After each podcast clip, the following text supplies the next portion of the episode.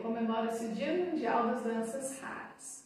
As doenças raras evoluem muitas vezes com problemas motores, que as pessoas identificam mais facilmente, limitação de movimento, né? Mas esses pacientes muitas vezes podem ser afetados por problemas na respiração, não necessariamente nos pulmões, mas também na forma de respirar. Então, na postura da coluna, na caixa torácica ou uma deficiência nos músculos que fazem o movimento.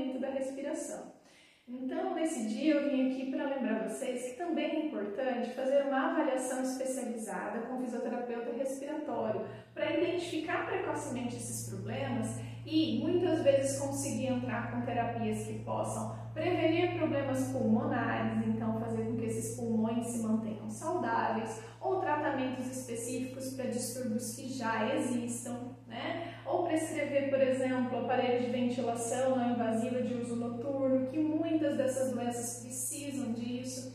Então, o fisioterapeuta respiratório é o profissional indicado para fazer essa avaliação funcional da respiração e ajudar esses pacientes no dia né, que a gente comemora as doenças raras. Né, eu vim aqui para lembrar que os pacientes com doenças raras também precisam cuidar da respiração.